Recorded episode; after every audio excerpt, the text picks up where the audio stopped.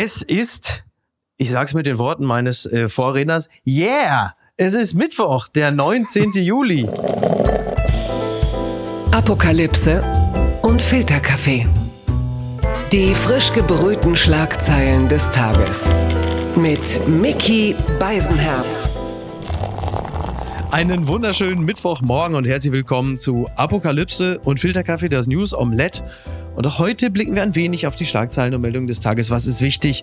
Was ist von Gesprächswert? Worüber lohnt es sich zu reden? Und er hat äh, den letzten Dienstag vor der Sommerpause eröffnet. Da kann er also auch den letzten Mittwoch vor der Sommerpause, äh, da kann er den Sack zumachen. Ich freue mich sehr, dass er wieder da ist. Hallo Markus Feldenkirchen. Hallo, es ist mir wirklich eine große Ehre, den berühmten Mittwoch vor der Sommerpause hier mit dir bestreiten zu dürfen. das ist richtig, das ist der, der Grömatz, der größte Mittwoch aller Zeiten.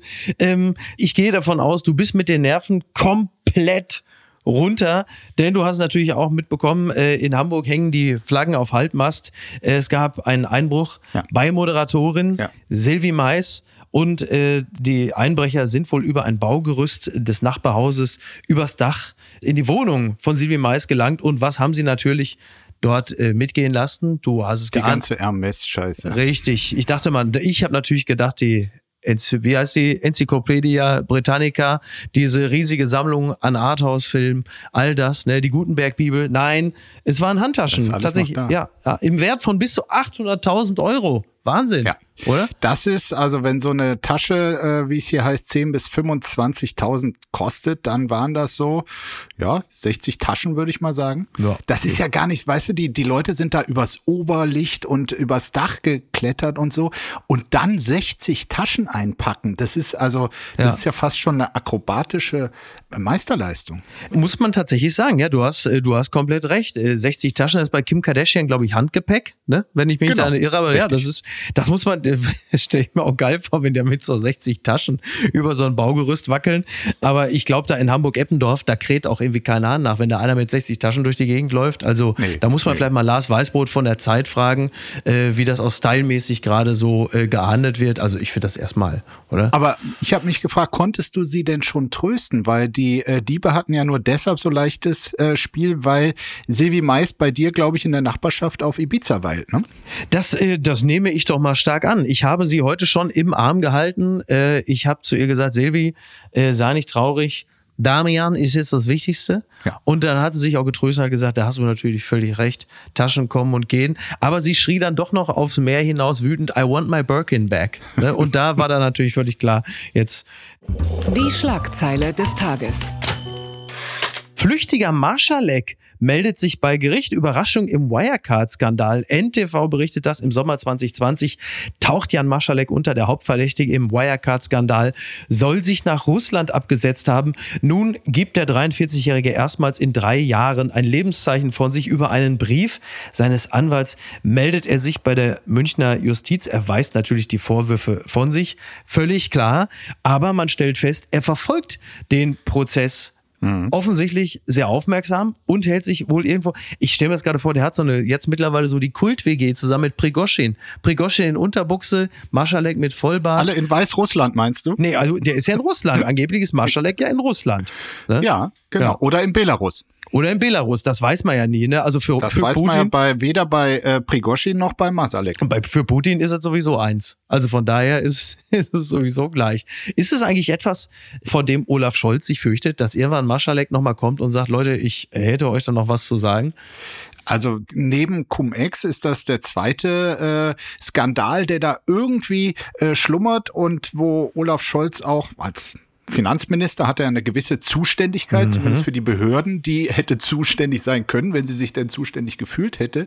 Ja klar, also wenn da noch äh, Neuigkeiten äh, auf den Tisch kommen, die irgendwas halt mit der Aufsicht des Bundes zu tun haben, das kann immer äh, negative Nachrichten mhm. geben. Aber ich meine, Scholz lässt sich davon ja nicht äh, beunruhigen. Ne? Da kann ja auf den Tisch kommen, was will. Das ist äh, komplett richtig. Also wenn wir über Scholz eines gelernt haben, äh, dann definitiv das. was Maschalek angeht, fand ich immer irgendwie ganz drollig. Das hat die Hamburger Morgenpost vor einem Jahr oder zwei mal gebracht, so ein Artikel. Es gab wohl äh, zwischenzeitlich ja auch ein Haus an der Außenalster, sehr mondän, das versteht sich von selbst, in dem Maschalek in einem Mehrparteienhaus äh, gelebt haben soll.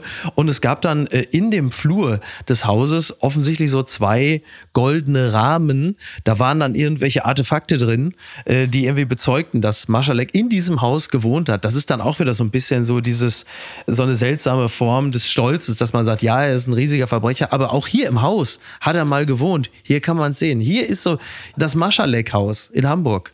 Toll. Ja, also wenn ich wüsste, dass er da wäre, würde ich hingehen und persönlich mit Eiern auf die Scheiben schmeißen, weil ich muss gestehen, ich habe eine sehr, sehr äh, bescheidene Karriere als Anleger hinter mir. Ja. Ich habe äh, nur Jetzt ein paar Mal wir. in meinem Leben Aktien gehabt und dazu zählt auch so, so Wirecard-Aktien Mhm. und ein paar Jahre vorher Hypo-Vereinsbank-Aktien. Ich bin also schon zweimal quasi in meinem Leben komplett Ja. pleite gegangen. Ja. Zum Glück nur mit moderaten Beträgen, aber dass ich auf diese Windhunde da reingefallen bin, das nehme ich mir bis heute übel. Markus, kleiner Tipp von mir, die BVB-Aktie jetzt unbedingt halten. Unbedingt halten jetzt die BVB-Aktien. Die werden ja Warum? nächstes Jahr Meister. Die werden ja nächstes Jahr Meister. okay. Äh, Nachlegen, nachlegen. Komm, nächstes Thema. Außenministerin verrät ihren High-Heel-Trick Baerbock in New York. Das berichtet die Bild. Wir sehen so. tolle Fotos. Also der Haus- und Hoffotograf von Annalena Baerbock hat wieder äh, ganze Arbeit geleistet. Diese Schuhe sind eigentlich nicht für lange Strecken gedacht. Außenministerin Baerbock ist aktuell zu Besuch in New York bei den Vereinten Nationen und hat dabei aus einem Problem beim vorherigen Besuch gelernt. Denn damals war ihr Absatz abgebrochen. Baerbock beim letzten Treffen in New York. Mindestens mein High Heel musste aber dran glauben und jetzt wird offensichtlich doppelt geklebt. Ja, die Absätze von Baerbock brechen heftiger ein als die äh, der deutschen Wirtschaft, muss man sagen. Und jetzt sieht man aber auf Instagram, dass sie sich zu helfen weiß. Und jetzt natürlich die Frage, ich weiß, du hast mit Jasmin das ganze Thema natürlich schon angerissen. Für mich an dieser Stelle sei übrigens angemerkt, wo wir gerade drüber reden. Ich bin immer noch nicht ganz sicher, ob die oder das Nutella. Mein erster Ja, das Impuls hatten wir war, doch geklärt, Ja, das na, naja, mein erster ist, ne? Impuls war die Nutella, aber das macht gar Mhm. nicht Sinn. Ich glaube, es ist wirklich das Nutella. Aber ich bin da übrigens genauso wie du. Sowohl Rauchen als auch Nutella habe ich mit 16 aufgegeben. Ist für mich völlig irrelevant. Also, aber das, ich schweife ab. Also Baerbock, wie gefällt dir denn so die kleine Promotour von Baerbock? Denn das Ganze ist ja nicht nur äh, inhaltlich unterfüttert, also Vereinte Nationen kommt immer gut für eine Außenministerin. Dann sagt man natürlich nochmal Putin, das geht gar nicht. Die Kinder und so, all das kennt man ja. Aber es entstehen auch einfach wahnsinnig schöne Fotos dabei, muss man sagen. Und dann das mit der Nutella. Ist das ich meine, nicht süß? das Nutella-Interview, ja, da wurde sie von ihrem Social-Media-Team selbst befragt. Hier die Sache mit den Absätzen ist auch auf ihrem äh, Insta-Account äh, quasi so präsentiert worden. Und es ist einfach nur hervorragend, wie wir Journalisten äh, jedes Mal äh, quasi der Pavlovsche Reflex äh, funktioniert und direkt Berichterstattung in der Bild, direkt hier großes Special bei Apokalypse und Filtercafé. Also wir sind schon auch ein bisschen selber schuld, dass wir da auf alles so anspringen. Ne? Total. Was war jetzt mit dem Schuh? Total. Äh, also, naja, es macht sich ja auch immer große, Erla also es ist ja eine gewisse Form der Relaxanz, ne, wenn man mal über so einen Quatsch berichten darf, Ja. weil wir uns natürlich links und rechts mit dem größten, deswegen war ja auch im letzten Jahr äh, die große Laila und Winnetou-Debatte hatte ja so etwas Erlösendes oder um es mit den Worten von Tommy Schmidt zu sagen, so was Eskapistisches, weil wir natürlich mal ganz kurz äh, uns ins ganz seichte Gewässer flüchten konnten, bevor man dann wieder das ganz große Rad dreht mit äh, Atombombenbedrohung und so. Auf der anderen Seite muss ich sagen, so gerade jetzt bei Annalena Baerbock und äh, dann auch im Wechselspiel mit sozialen Netzwerken, das ist schon an Banalität auch wirklich nicht äh, zu überbieten. Du hast dann auch diesen äh, Reflex, also ja, Jamshid Sharmat wird wahrscheinlich hingerichtet, äh, die Sittenwächter sind zurück auf äh, den Straßen Teherans, aber guck mal, sie mag Nutella mit Butter. Ist das nicht Ja. drollig? Wo man sagt, das, äh, hm. Und wir dichten ganz tolle Überschriften über Schuh York. So, jetzt reicht's. Jetzt reicht's, jetzt wirst du unsachlich. Woanders ist es auch beschissen. Nördlich von Perth mysteriöses Objekt an australischem Strand entdeckt. Patricia Blanco ist da. Dabei geht's im Dschungel doch erst im Januar. Nein, also äh, die Tagesschau, die Tagesschau meldet, es ist zylinderförmig etwa drei Meter hoch und von noch geheimnisvoller Herkunft. An einem australischen Strand ist ein rätselhaftes Objekt angespült worden. Nun versuchen Experten herauszufinden, woher es stammt. Zylinderförmig äh, etwa drei Meter hoch. Da hätte sich wahrscheinlich früher irgendwie irgendein Hulk Hogan Gag angeboten oder so. Was ist es denn jetzt? Ne? Also es ist dann ein, Ja. ein Kanister aus leichtem Kohlefasermaterial. So. Ja, es sieht so ein bisschen aus wie, sagen wir, die Spitze einer Rakete. Mhm. In die Richtung gehen wohl auch schon die Mutmaßungen ja. oder Ermittlungen, aber man hat keine Ahnung, äh, von welchem Land, äh, wann, wo abgeschossen, warum ja.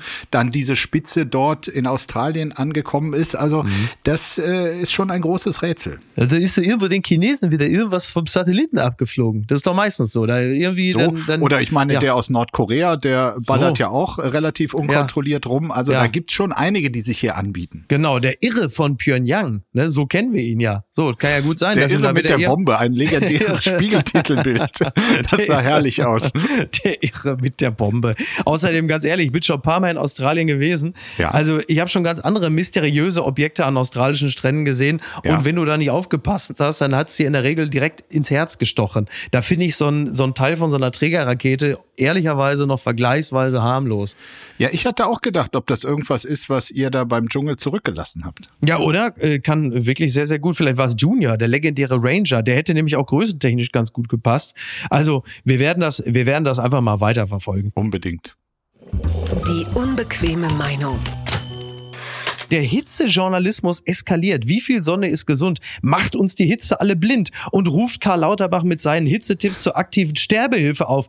Das fragt die neue Zürcher Zeitung. Und die ist ja oft äh, ein wenig unzufrieden mit der Art der Berichterstattung in den sogenannten, äh, vor allen Dingen auch deutschen Qualitätsmedien und stellt die Frage durchaus provokant, äh, wie viel Information äh, das Ganze beinhaltet und wo es einfach nur in äh, doch relativ stumpfen ja, wie soll man das sagen? Ja, nicht Empörungsjournalismus, aber Aufwiegelungsjournalismus. Äh, ja, also wo, wo überhitzt der Journalismus an sich? Ja, also ich glaube, die NZZ ist hier einer ganz, ganz heißen Sache auf der ah. Spur. Die äh, Berichterstattung über äh, Wärme, über Hitze, über damit verbundene Phänomene hat tatsächlich mit Einsätzen von Wärme und Hitze zugenommen in den letzten Wochen. Das ist absolut richtig. Also da kann man ja. schon mal sagen, das ist einfach sehr wache Beobachtung der Kollegen. Natürlich steckt hier hinter auch noch so diese ja, dieses Mindset, okay, was uns da von da oben die Journalisten im Verbund mit der Politik, der Spiegel zusammen mit Karl Lauterbach oder die Zeit zusammen mit Olaf Scholz oder wer auch immer, ja. was die uns hier vorgaukeln wollen. Wie schon bei Corona ist auch hier in dem Artikel mhm. äh, zweimal die äh, Referenz zur äh, Corona-Zeit gemacht. Also, ja. Äh, das ist wirklich so ein, ein Raunen, dass hier also mit der Hitze, das sei doch alles übertrieben und wahrscheinlich machen die da oben das alles nur, um ihre sinnlosen Klima Corona-Maßnahmen zu rechtfertigen und äh, alle wollen uns eigentlich nur was Schlechtes. Und mhm. deshalb dieser Hitzebericht, wenn ich das jetzt mal so ein bisschen platt ja. übersetzen Ja, wobei, wobei ich natürlich grundsätzlich schon beipflichten würde oder, oder ich sehe schon eine Tendenz, dass im Journalismus solche Sachen natürlich auch mal gut funktionieren, ist ja klar. Also, dass die alarmierenden Dinge, die dann als Push-Mitteilung uns ereilen, insgesamt sich äh, besser verkaufen als draußen schönes Wetter, das ist ja irgendwie auch klar. Ne? Und diese, auf der anderen Seite hast du auf der Faktenebene natürlich wirklich Zahlen, die ähm, durchaus aufsehenerregend sind. Also 60.000 Hitzetote äh, im Jahr, das ist ja schon eine, eine gewaltige Zahl. Du ja, hast natürlich auch. Du, indem du das bin ich dir schon auf den Leim genau gegangen. Ne? das bist du voll in die Falle gegangen. Ja, ja. ja, aber es ist schon interessant, wie, wie die Art der. Natürlich, und du hast ja recht, also die Art der Berichterstattung verläuft natürlich auch analog zu den sich verändernden Temperaturen. Das ist ja klar. Das versteht ja. ja von selbst. Und wahrscheinlich würde in, in zwei oder drei Jahren bald auch niemand mehr auf den Gedanken kommen, äh, bei einer Meldung wie Rekordhitze noch irgendwelche Kinder mit einem Eis in der Hand äh, zur Bebilderung heranzuziehen. Auf der anderen Seite kann man natürlich auch die Frage stellen, ob man jetzt demnächst dann da auch schon den ersten Hitzetoten sieht, äh, weil das natürlich auch irgendwie ganz ordentlich knallt. Also so ein, so ein Ding dazwischen scheint ja immer relativ selten möglich zu sein. Auf ja. der anderen Seite muss man sagen, es ist ja auch richtig, also einen Hitzeschutzplan zu haben. Selbst das, was die NZZ hier als Belege ranzieht, ja, so äh, wie war das, äh, Regionalzeitungen berichten, wie Betroffene mit Hitzetagen umgehen. Ja. Der gemeine Heri Sauer setzt laut Appenzeller Zeitung auf viel Wasser, früheren Arbeitsbeginn und Abkühlung zwischendurch. Das ist natürlich völlig banal, aber äh, ist ja trotzdem auch nicht falsch. Also kann man ja alles machen. So. Absolut. Ich finde noch beruhigend, dass, sagen wir mal, die abstrusesten Beispiele äh, aus einer Publikation, die 20 Minuten heißt, mhm. äh, stammt.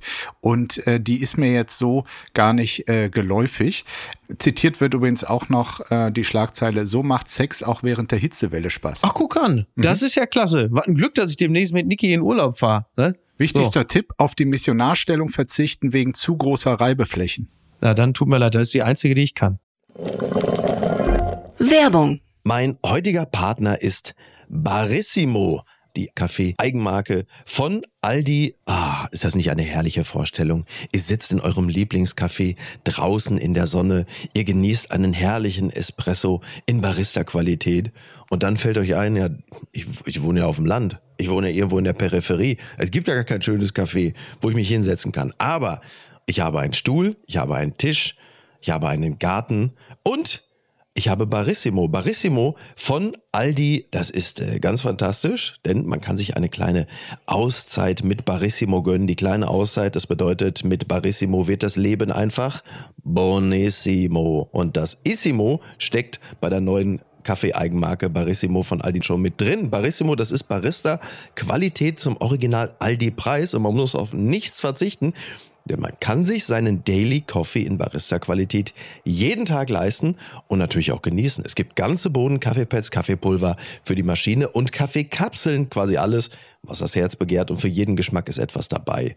Ah, fantastisch und schöner Espresso Macchiato, das wäre doch jetzt genau das Richtige. Ne? Also mach dein Leben Barissimo exklusiv bei Aldi. Alle Infos zur Eigenmarke von Aldi findest du auf aldi-nord.de slash Barissimo oder auf aldi-onlineshop.de, aber natürlich auch wie immer in den Show Notes. Und es tut mir wirklich leid, ich habe keine Zeit mehr. Ich muss mir jetzt erstmal einen Kaffee machen. Gewinner des Tages. Neue Insa-Studie. CDU-Hoffnung Linnemann räumt selbst bei grünen Wählern ab. Das berichtet der Fokus. Der neue CDU-Generalsekretär Carsten Lindemann hat bereits kurze Zeit nach seiner Ernennung ins Amt mehrere Debatten angeschoben. Laut einer Studie erhält der Politiker bei vielen seiner Forderungen auch positives Feedback aus dem Lager der grünen Wähler. So, also die Studie von INSA wurde von Bild in Auftrag gegeben. Klar, 1002 Befragte haben sich beteiligt. Und da äh, hat der, also laut der Studie, hat Lindemann mit seinen Themen den Nerv der meisten Wähler getroffen und viele von den Grünen haben auch gesagt, jawohl, mhm. super. Der Forderung nach Schnellgerichten für Randalierer und Schläger stimmen beispielsweise 78 Prozent zu. Darunter erhält Linnemann neben der Zustimmung von Wählern der FDP 84 Prozent, AfD 84 Prozent und der eigenen Partei 83 Prozent, auch mit 70 Prozent viel Zuspruch ja. aus dem Lager der Grünen. Wobei man dann natürlich einmal sagen muss, ja auch immer eine Art der, der Fragestellung. Ne? Also die Fragestellung war ja wahrscheinlich auch nicht äh, irgendwie, äh, was weiß ich, morgens im Chlor noch die Leute belästigt und abends schon im Knast, sondern die Frage war ja wohl, äh, wenn ich das richtig memoriere, möglichst schnelle Bestrafung. Ja. ja, und wer würde da jetzt nicht zustimmen? Also, also ich, ich, ich ja. finde es auch äh, richtig, dass Randalierer und Schläger künftig Fertiggerichte und nicht mehr so aufwendig gekochte Mahlzeiten so, so bekommen. Danke. Man muss sagen, ähm, Carsten Linnemann, seitdem er jetzt Generalsekretär ist, er hat einen Lauf. Seine ja. beiden äh, bisherigen, äh, sagen wir, Gassenhauer funktionieren, das mhm. eben mit den äh, schnellen Urteilen und dann auch noch der Punkt, der ist schon was älter, Vorschulpflicht für Kinder, die schlecht Deutsch mhm. sprechen. Ich glaube, es hat wirklich gut begonnen jetzt mit ihm. Er muss aber dringend nachlegen. Und ich habe mir auch mal ein paar Gedanken gemacht über mhm. mögliche Linnemann-Forderungen, die jetzt kommen könnten. Ja. Äh, zum Beispiel kannst du ja sagen, wie du die findest. Die Deutschlandfahne muss schwarz-rot-gold bleiben. Äh, Hopfen und Malz, Gott erhalts. Ein flächendeckendes Kotelettverbot wird es mit der CDU nicht geben. Sehr gut. Und dann natürlich noch Sonnenbank statt Samenbank. Das sehr gut. Und nach dem Pinkeln abschütteln. Und ene mene Mobbel Peter noch einen Schritt, dann ist es ein Meter. Ne? Also finde ich sehr, sehr, finde ich sehr, sehr gut. Nein, ja. das ist ja jetzt auch mal ja. konstruktiver Journalismus, ja, nicht immer richtig. nur mäkeln und so. Wollte ich nämlich gerade sagen. Also da sind wir ja nur wirklich für bekannt. Also alles richtig und er kloppt natürlich jetzt einen raus. Er muss ja jetzt auch. Er ist ja, zu der Zeit auch konkurrenzlos, weil alle anderen im Sommerurlaub sind. Und Merz mhm. hat im Grunde genommen gesagt, das ist so wie wir früher, wenn wir nachsitzen mussten. Da hat Merz gesagt, also ich fliege jetzt mit meiner Pro Propellermaschine propelliere ich irgendwo mal jetzt, wo, wo fliegt so ein März hin? Wahrscheinlich Amrum oder sowas, ne? Sachsen-Anhalt. Denke ich mal so. Ja, wie schön. Und du musst jetzt sechs Wochen lang jede Woche irgendwas anderes fordern, damit wir hier mal ein bisschen an Profil gewinnen. Ja. Auf der anderen Seite, dieses Freibad-Thema, ich würde es gar nicht, also klar, es ist immer so lustig, weil man sofort immer so einen Bademeister vor Augen hat. Aber dieses Freibad-Thema finde ich im Kern gar nicht so verkehrt, weil es ist natürlich, also es ist ja wirklich der Soziotop schlechthin oder das Soziotop. Es ist ein Soziotop. Es ist ein Soziotop und da kommt ja die gesamte Bevölkerung zusammen. Und da, wo, wo Stress ist, da will natürlich der Bürger, die Bürgerin äh, das Gefühl von Sicherheit haben. Zumal ja auch viele gar nicht in den Sommerurlaub können. Das hast du mit Jasmin ja auch besprochen. Und da kommt alles zusammen. Und natürlich gibt es ein menschliches Grundbedürfnis nach Sicherheit. Und da jetzt daran äh, zu appellieren und das zu adressieren, ist ja politisch gar nicht dumm. Denn das Bedürfnis haben ja alle. Und zwar tatsächlich, egal ob sie jetzt grün sind oder CDU, dass da jemand jetzt kommt und sagt, pass mal auf, mach die Scheiße sicher, ist ja im Kern erstmal nicht verkehrt. Die Frage ist halt immer nur, wie gehst du es an? Na klar. Aber ich glaube, das hat Jakob Lund ja irgendwie schon ganz gut, finde ich, zurechtgerückt. Es gibt natürlich gegen all das, was dort äh, gemacht wird und was strafwürdig ist, äh, Gesetze. Insofern ist es so ein bisschen, okay, warum muss diese Art von Verbrechen oder Gesetzesüberschreitung schneller äh, verurteilt werden als ein anderes? Also d- man wünscht sich natürlich eine intakte Justiz, die äh, tatsächlich äh, schnell arbeitet und äh, Urteile auch äh, zeitnah fällt. Aber das gilt nicht nur für Schwimmbäder. Total. Ich warte übrigens äh, darauf, dass Paul Ronsheimer jetzt demnächst mal aus dem Columbia-Bad berichtet, mit so einem Helm auf und der Weste, weil die Zustände da mittlerweile. also wir warten es mal. Verlierer des Tages. Äh, sind die Alten und die, die sie pflegen. Und die, die das bezahlen müssen auch. Eigentlich alle. Die Taz schreibt, steigende Pflegekosten, Pflege im Heim immer teurer. Viele Pflegebedürftige haben schon länger finanzielle Belastung. Dennoch gehen die Kosten für Heimplätze weiter nach oben, zeigt eine Auswertung. Ja, äh, die Pflege im Heim wird immer teurer. Die Zahlungen aus eigener Tasche für Pflegebedürftige und ihre Familien stiegen nochmals deutlich, wie eine Auswertung des Verbands der Ersatzkassen mit Stand zum 1. Juli ergab. Im ersten Jahr im Heim waren demnach im bundesweiten Schnitt 2548 Euro pro Monat fällig, 348 Euro mehr als Mitte 22. Die Belastungen wachsen damit trotz inzwischen eingeführter Entlastungszuschläge weiter. Das fand ich wirklich äh, eine dramatische Zahl, als ich das gehört habe. Denn äh, da kann man sich ja immer die Frage stellen, worauf steuern wir denn dazu? Also lässt du irgendwann Opa einfach im Smallland stehen und sagst, äh, der gehört nicht zu mir oder was passiert da? Es ist eine, eine riesige Herausforderung und ähm, auch da, finde ich, sind gute Vorschläge auch von Carsten Linnemann äh, willkommen, Ja, weil hier stimmt. ist es wirklich äh, komplex und man muss sagen, ein wichtiger Grund für diesen von dir zitierten Anstieg ist natürlich etwas, was wir uns letztlich auch gewünscht haben, Mhm. dass die Pflegerinnen und Pfleger endlich äh, nicht angemessen, das würde ich immer noch nicht sagen, aber Ja. dass, dass sie eben höhere Löhne bekommen und das ist in moderater Art und Weise zumindest an manchen Orten wohl äh, geschehen und äh, das kostet. Also neben dem, was jetzt inflationsbedingt für uns alle teurer wird, äh, wird es natürlich auch teurer, so ein Heim zu betreiben, aber es sind vor allem die Personalausgaben und ich glaube, an so einem Punkt zeigt sich einfach, welche Gesellschaft man sein will. Bringt man zusammen welche Form der Finanzierung muss ja dann, äh, kann man ja offen diskutieren, aber bringt man zusammen genug Geld auf, um die Leute, die dort arbeiten, würdig zu bezahlen, damit wiederum denen, die sie dort betreuen, ein würdiger Lebensabend noch beschert wird. Genau, ja, also das ist wirklich eine, äh, eine besorgniserregende Zahl, auch eine besorgniserregende äh, Entwicklung, wenn wir mal ganz davon absehen, äh, dass es ja bald auch nochmal zusätzlich an Menschen mangelt, die die Alten überhaupt pflegen können. Dann werden die Alten natürlich auch immer älter. Also viele Menschen, die äh, Mutter, Vater erfolgreich ins Heim abgeschoben haben, sehen natürlich mit Sorge darauf, äh, dass die immer älter werden. Da wird ja im Grunde genommen das Erbe dann ja auch abgeschmolzen. Also da muss man auch mal ein Stück weit an uns denken. Ne? Man hat sich das alles so schön vorgestellt. Das Haus war im Grunde genommen, man hat da schon äh, den Fliesenleger bestellt, um das Bad umzubauen. Und dann heißt es irgendwann, also bei der Lebenserwartung, wenn das so weitergeht, da äh, können Sie sich vielleicht noch eine Gartenlaube kaufen. Aber das Haus ist dann weg. Das wird dann verpflegt. So, und wer denkt denn da an uns? Also ich habe gerade erst eine Pflegereform verabschiedet. Zum 1. Januar 2024 gibt es höhere Entlastungszuschläge. Das ist schon da, aber die Experten sagen, selbst das wird schnell aufgebraucht sein. Und es ist tatsächlich ein, ein Thema, wo es, glaube ich, also Pflege wurde ja im, im politischen Diskurs immer so ein bisschen als Nebenthema betrachtet. Und es ist eine der ganz, ganz zentralen Fragen ja. für uns, gerade als alterndes Land äh, mit äh, Fachkräftemangel etc. Und ähm, also hier mal wirklich ein, eine breite gesellschaftliche Debatte und auch einen Gipfel im Kanzleramt, fände ich absolut dem Thema angemessen. Na, ist ja erstmal die Zielgruppe vor allen Dingen der CDU, ne? Also die müssten ja eigentlich theoretisch für ihre Wählerschaft das Thema Pflege äh, mit ganz oben auf die Tagesordnung setzen, weil äh, der letzte. Gesagt, die Grünen kommen auch langsam in das Alter. Es ist nicht nur die CDU. Ja, da hast du natürlich völlig recht, aber das ist ja wirklich, weil, äh, sag mal, zwischen Wahlurne und der anderen ist es für so manchen CDU oder von mir so alten Grünen Wähler oder alten Sozen, äh, dann sind es ja oft nur noch ein paar Monate. Ne? Also muss man auch sagen, übrigens Karl Lauterbach, du hast ihn ja gerade schon angerissen, der, der hat natürlich leicht reden. Also ich habe ja mal Pfleger, ich lasse mich von Lanz pflegen. Also Markus, Herr Lanz, hier gucken Sie mal, ich äh, könnte einmal bitte hinten abputzen und dann bitte Katheterbeutel wechseln. Also so, naja. Das hat mich traurig gemacht. IW-Direktor Hüter, wir müssen wieder mehr arbeiten. Das berichtet der Deutschlandfunk. Der Direktor des Instituts der deutschen Wirtschaft, Hüter, fordert als Reaktion auf den Fachkräftemangel längere Arbeitszeiten. Ja, Michael Hüter hat es gesagt. In der Rheinischen Post verwies er auf die Schweiz und auf Schweden als Vorbilder. Dort arbeitet eine Vollzeitkraft nach Darstellung Hüters fast 3000 Stunden mehr pro Jahr als in Deutschland. Das ist natürlich eine Meinung, die kommt äh, jetzt also zum absoluten Unzeitpunkt, denn viele haben sich ja mental schon darauf eingestellt, dem Chef langsam mal von der vier auf die drei Tage Woche mhm. so das Gleis zu legen.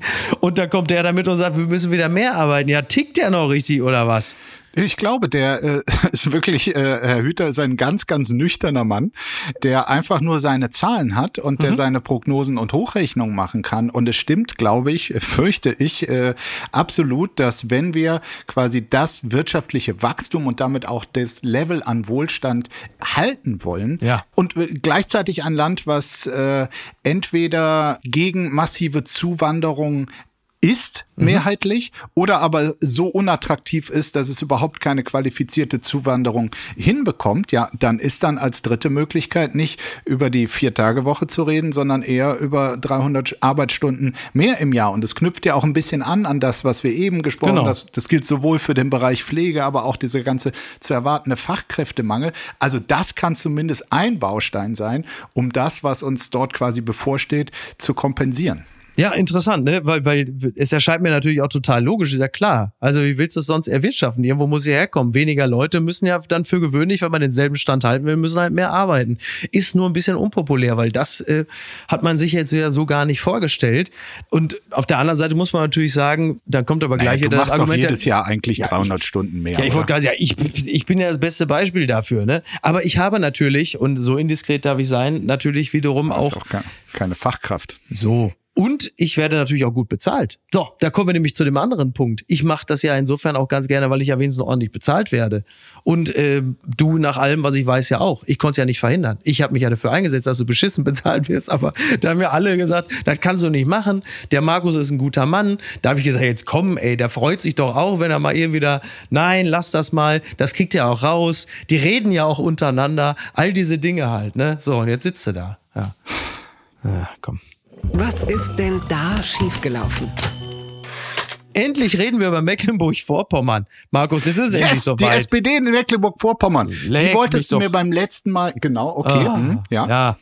Fragen ausgewichen. Interview mit SPD-Politiker Philipp Dacunia geht viral. Das berichtet die Berliner Zeitung. Ein NDR-Journalist fragt nach den entstandenen Kosten für ein steuerfinanziertes Bürgerforum. Doch der SPD-Politiker weicht unglaublich stoisch aus. Philipp Dacunia, das klingt im Grunde genommen wie so ein äh, Venezolaner, den sich Gladbach wieder für zu viel Geld gekauft hat. Aber äh, bitte, du möchtest darüber reden. Ne? Also was bisher bekannt ist, die externe Fraktionssitzung der SPD nebst Bürgerforum fand im Golchener Hof nahe Brühl Landkreis Ludwigslust-Parchim-Stadt. Der Veranstaltungsort gehört dem Ehemann der Vize-Fraktionsvorsitzenden Christine Klingohr, für die laut NDR rund 250 Teilnehmer fielen etwa 15.000 Euro an Kosten an, also rund 60 Euro pro Person. Dass Kunja diese Zahlen nicht sofort preisgab, begründete Barlen damit, dass die Schlussrechnung noch nicht vorgelegen habe. Ja, was war das für ein Interview, Markus?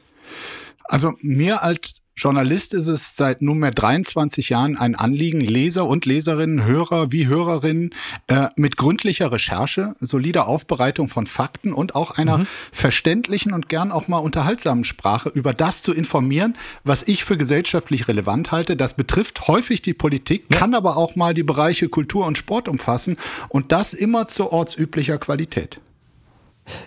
Aber jetzt noch mal kurz äh, zu dem. So, ja, also danke Markus für diese, für diese präzise Antwort, die also in ihrer Deutlichkeit nichts vermissen ließ. Und so ähnlich lief das Interview mit äh, Dacunia auch. Also er war, er weigerte sich partout, äh, konkrete Antworten darauf zu geben, was die ganze Scheiße denn jetzt eigentlich gekostet hat. Er hat Aber, zehnmal hintereinander ja. darauf hingewiesen, dass die SPD in Mecklenburg-Vorpommern bereits seit 15 Jahren in den Wahlkreisen des Landes Bürgerveranstaltungen durchführt. Ja, man kann ja ehrlicherweise froh sein, dass er nicht zusammengeknickt ist und gesagt hat, ja, ich gebe zu, wir äh, bei der SPD in Mecklenburg-Vorpommern werden alle von Putin bezahlt. Das hätte man ja eigentlich sich gewünscht. Genau, das ist aber noch ein anderes Problem. Ich glaube, ja. diese übrigens sehr erfolgreiche äh, regionale Gliederung der SPD, ja. die macht schon ihr eigenes Ding dort.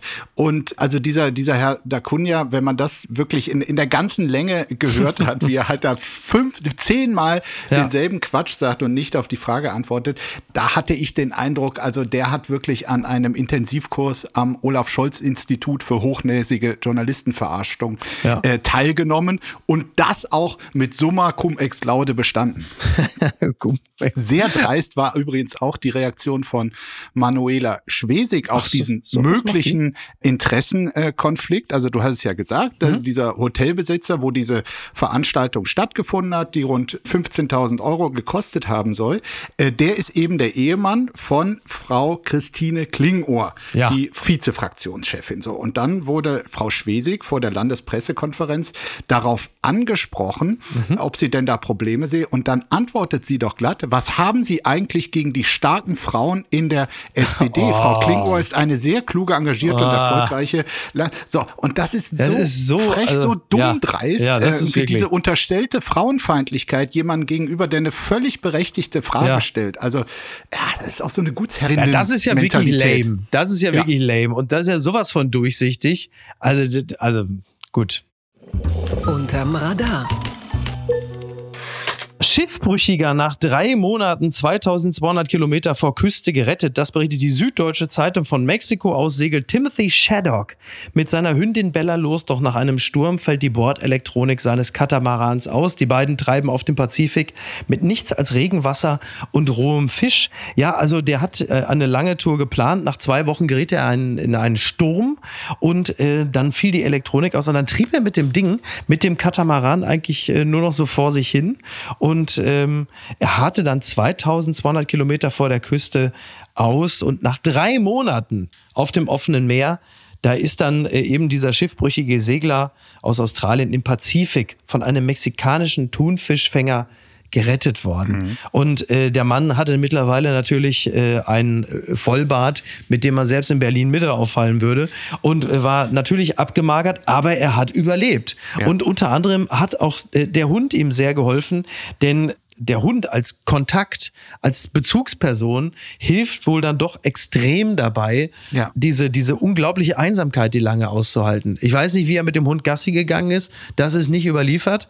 Aber, also, ist immer noch besser als ein bemalter Volleyball. Absolut. Also, mich hat die Geschichte so ein bisschen an diesen äh, wunderbaren Film äh, Life of Pi ähm, ja, ach so, genau, erinnert, ja. ja. wo dann einer äh, auf dem Meer mit diesem Tiger unterwegs mhm. war ja. und äh, die beiden sich dann quasi auch Stimmt, ja. äh, überleben äh, können. Nee, ist schon äh, hochspannend. Also die haben wohl äh, sich ernährt nur von rohem Fisch, äh, mhm. den sie aus dem Meer geholt haben und ja. Regenwasser, was sie irgendwie aufgefangen haben genau, und äh, in Behältnisse.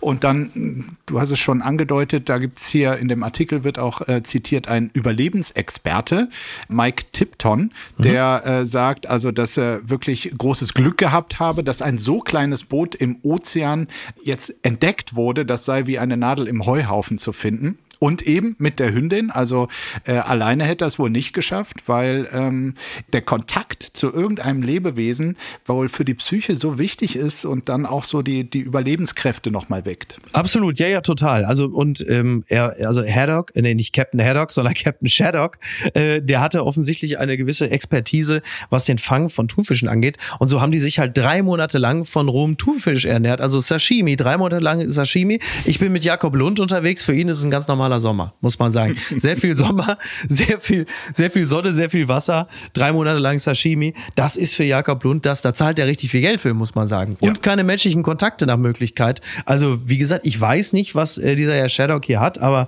also für viele andere ist das ein wunderbarer Das wäre Urlaub. was für ihn, ne? Das wäre Guten Appetit, ja. Endgültig zu weit gegangen.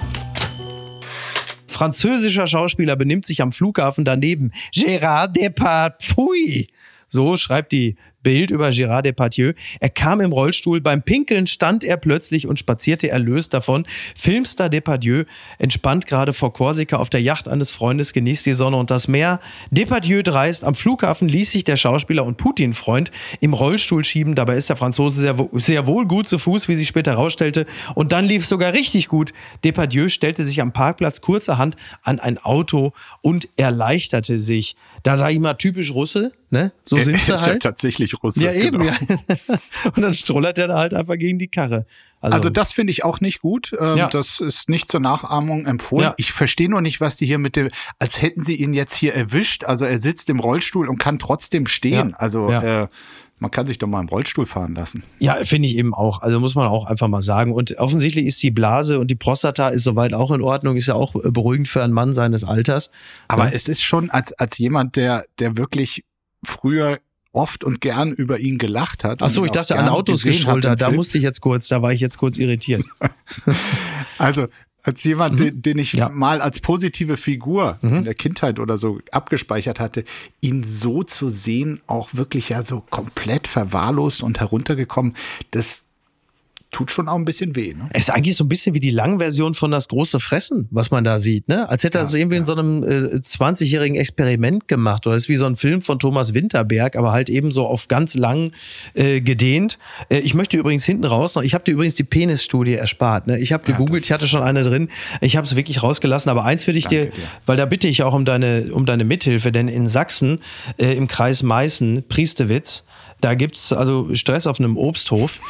ja, nee, ist ja so. Ja, ein Bauer. Das fängt schon wieder so furchtbar an. Nein, ja. ein 200 Kilo schweres Maskottchen wurde geklaut. Bauer setzt Kopfgeld auf Erdbeere aus. Ne?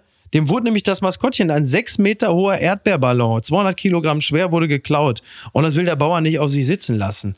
So, jetzt hätte ich natürlich normalerweise gesagt, wäre es vor ein paar Monaten gewesen, hätte ich gesagt, Joe Biden hat den einfach abgeknallt. Ne?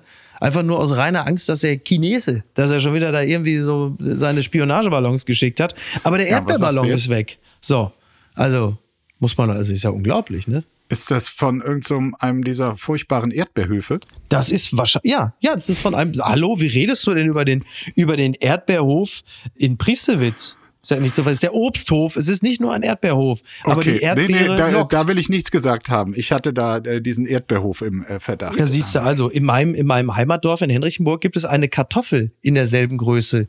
Ja, die lockt äh, auf den Bauernhof. Da, mich hat das immer angelockt. Ich finde sogar die Kartoffel, und das wäre vielleicht mal was für Carsten Lindemann, sollte vielleicht unser deutsches Wappentier werden. Vielleicht sollte Carsten Lindemann in Henrichenburg in meinem Heimatdorf vorbeigehen, sollte sich diese riesige Kartoffel schnappen und sobald Friedrich Merz Kanzler ist, sollte die Kartoffel vor dem Kanzleramt angebracht werden. So wie Uwe Seelers Fuß, weil die Kartoffel steht ja nun mal für uns Deutsche. So. da sag du das mal. Ja. Für uns Deutsche als Kartoffel. Das ist. Damit grüße ich die neuen deutschen MedienmacherInnen, die an dieser Stelle äh, ja nun auch schon für sehr viel Ärger gesorgt haben, indem sie uns Deutsche als Kartoffel bezeichnet haben. Also, wenn Sie sachdienliche Hinweise haben, es gibt eine Belohnung äh, vom Obsthof da in Priestewitz, so viel sei gesagt. Was gibt's denn als Belohnung? Ja, das weiß ich ehrlicherweise Vom auch Obsthof. gerade nicht. Also da, da muss ich, da muss ich noch mal, äh, muss ich noch mal nachhaken. Ein Obstkorb. Ja, ist ja immer noch besser als der Obdachlose, der Friedrich Merz äh, damals doch dessen Koffer gefunden hat. Und dann gab's doch zur Belohnung, gab's doch äh, ein Buch von Friedrich Merzen signiert ist, irgendwie Aufstieg muss sich wieder lohnen oder so. Kennst du die Geschichte gar nicht? Doch, natürlich. Und jetzt zum Schluss. Und was schreibt eigentlich die Bild? Und zwar eine, wie ich finde, außergewöhnlich gute Post von Wagner. Lieber Novak Djokovic, so verrückt es klingt, ich gratuliere Ihnen zu Ihrer Niederlage. Zum ersten Mal sah man in Ihr Herz. Zum ersten Mal empfand man Zuneigung zu einem Eisschrank. Wie eine abgerissene Brücke lag die Niederlage hinter ihnen. Die Last des Stolzes wich von ihnen. Sie wurden ein verletzlicher Mensch. Sie weinten, als sie ihre Familie sahen. Sie schienen unbesiegbar. 34 Matches und viermal Wimbledon die Serie gewonnen. Sie waren das Monster der Sieger. Sie führten ein asketisches Leben, um zu gewinnen. Glutenfrei, milchfrei, nur Bohnen, Nüsse, Kichererbsen. Selten habe ich so einen entspannten Verlierer gesehen wie jetzt. Es war wie, der Krieg ist vorbei. Djokovic war für mich immer die dunkle Macht des Tennis. Ich bin mir ganz sicher, dass er während des Matches glaubte, dass er niemals verlieren kann. Und dann passierte es, was jedem Menschen passiert. Er verliert. Jetzt wird er menschlich. Jetzt beginnen wir, ihn zu lieben. Herzlichst, Ihr Franz Josef Wagner. Wie hatte Steven Apalagan gesagt, es liest sich wie der Klappentext vom Band of Brothers. das hat mir gut gefallen. Ja, Ja, mir, mir auch. Naja. Also ich habe die ganzen fünf Stunden am Sonntag gesehen. Ach, geil. Und also quasi die Menschwerdung äh, des Ja. Novak Djokovic. Es war während das Spiel noch lief, da war, hat er sich mit dem Publikum angelehnt, war Ja. zornig, hat die Leute in seiner eigenen Coaching-Ecke also wirklich äh, angemacht, als seien die schuld für die Fehler, die er macht Ja. und so. Also es war noch völlig verkniffen und verbissen. Und dann aber die Worte, auch die großzügigen Worte, die er an den, der ihn gerade besiegt hat, und was war, war ja auch so eine gewisse äh, Generation Wachablösung der 20-Jährige, der Ja. den 36-Jährigen. Also das war, das war wirklich, das zeugte von, von Größe und von Herz und äh, so hat man ihn selten erlebt. siehst du. Es ist äh, insofern ein, ein, äh, wie soll man sagen, ein eleganter, ein freundlicher, ein gut gelaunter Abschied von Wimbledon. Wir beide verabschieden uns jetzt von Aprofika, allerdings nur für einen Monat. Mein lieber Markus, und dann sind wir natürlich in alter Frische zurück am, ich weiß gar nicht genau, 18. oder so? Du zählst doch jetzt schon die Tage und Stunden, ich weiß es doch. Ich glaube, ja, 18., 19. äh, August. Müssen wir nochmal genau nachgucken. Ah, sind wir wieder da. Sind wir wieder da. Wir tanken jetzt einfach ein bisschen Kraft. Erhol dich gut, mein Lieber. Das mache ich, du auch, mein Schatz. Und wir äh, sprechen uns in äh, wenigen Wochen wieder. Ich gehe jetzt in den Pool. Viel und allen Spaß. anderen einen schönen Sommer. Einen schönen Sommer, dir Bis und denn. allen anderen. Dankeschön. Ciao, ciao. Tschüss. Tschüss. Ciao. Apokalypse und Filtercafé ist eine Studio Bummens Produktion mit freundlicher Unterstützung der Florida Entertainment. Redaktion Niki Hassania. Executive Producer Tobias Baukhage. Produktion Hanna Marahiel. Ton und Schnitt Niki Fränking. Neue Episoden gibt es immer montags, mittwochs, freitags und samstags. Überall, wo es Podcasts gibt. Stimme der Vernunft und unerreicht gute Sprecherin der Rubriken Bettina Rust. Ich dachte ja, wir machen einen Podcast zusammen, Joko, und dann ähm, hängen wir einfach ab, einmal die Woche, unterhalten uns ein bisschen lustige Alltagsbeobachtung, manchmal politisches Ja. Take, dies, das, Feierabend. Was stattdessen passiert, ich muss Sport machen. Schöne Naja. Scheiße. Auf eine gewisse Art und Weise ist es aber auch abhängend, ne? ja gut, ähm, das ist aber so, so eine Entwicklung, die man natürlich nicht kommen sieht, wenn man einen Podcast beginnt, wo man aber, wenn man einen Podcast hat, wie wir beide, der jeden Donnerstag erscheint, äh, und Sunset Club heißt, sehr dankbar darüber ist, dass zum Beispiel ein Gast wie Kai Pflaume sagt, hast du nicht Bock auf eine Klimmzug-Challenge? Ja, und jetzt mache ich seit zweieinhalb Monaten, trainiere ich Klimmzüge. Bald ist es soweit. Die große Auflösung, habe ich es geschafft, einen Klimmzug zu schaffen. Also habe ich es geschafft, ihn zu schaffen. Und die Laune ist im Keller bei mir, außer natürlich, wenn wir uns unterhalten miteinander. Aber den Rest der Zeit, den ich nicht mit dir Podcast mache, mache ich ja Sport. Ja, äh, schaltet doch einfach ein und hört rein. Wir würden uns sehr freuen. Und wenn es euch nicht gefällt, sagt es bitte keinem.